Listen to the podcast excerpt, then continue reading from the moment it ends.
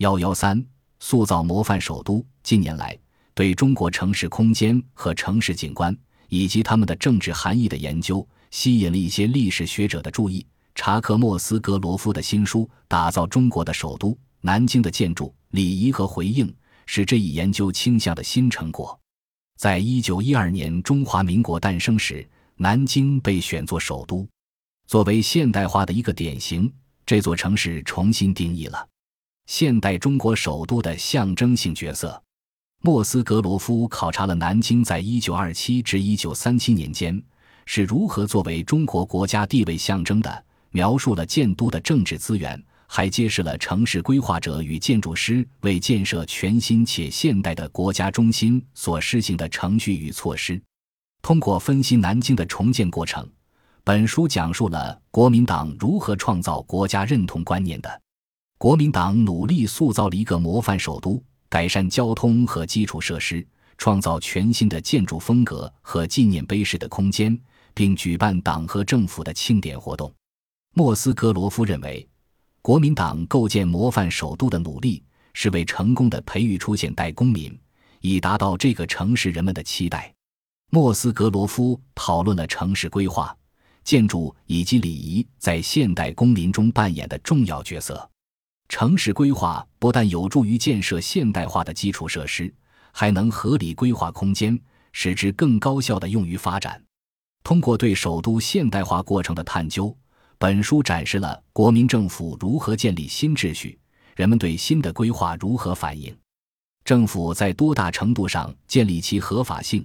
以及谁才是城市建设过程中的主角等等问题。城市规划者相信，南京将成为民族国家形象的中心，他们希望将这个城市从一个落后的地方转变为熠熠生辉的中国元素的现代都市。莫斯格罗夫还分析了新的首都是如何通过国家组织的庆典活动，被用于建立普遍的民族认同的。国民党成功将南京打造为国家的仪式和庆典中心，并创造了一个新的象征体系，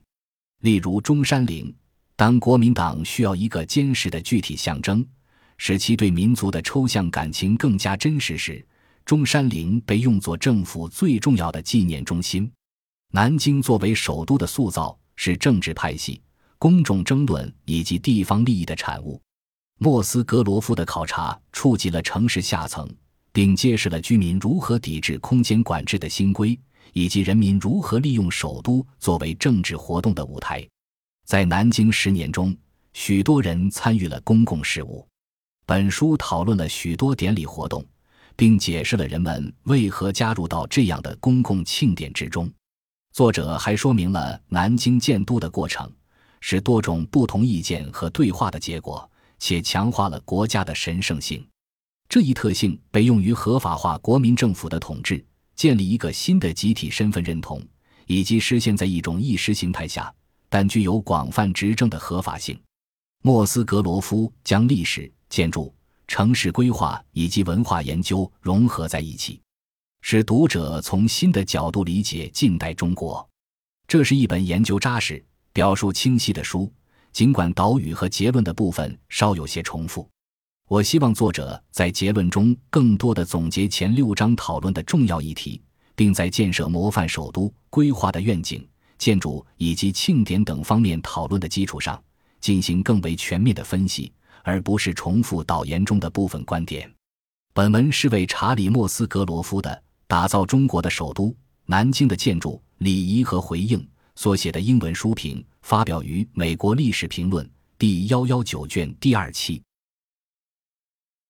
本集播放完毕，感谢您的收听，喜欢请订阅加关注，主页有更多精彩内容。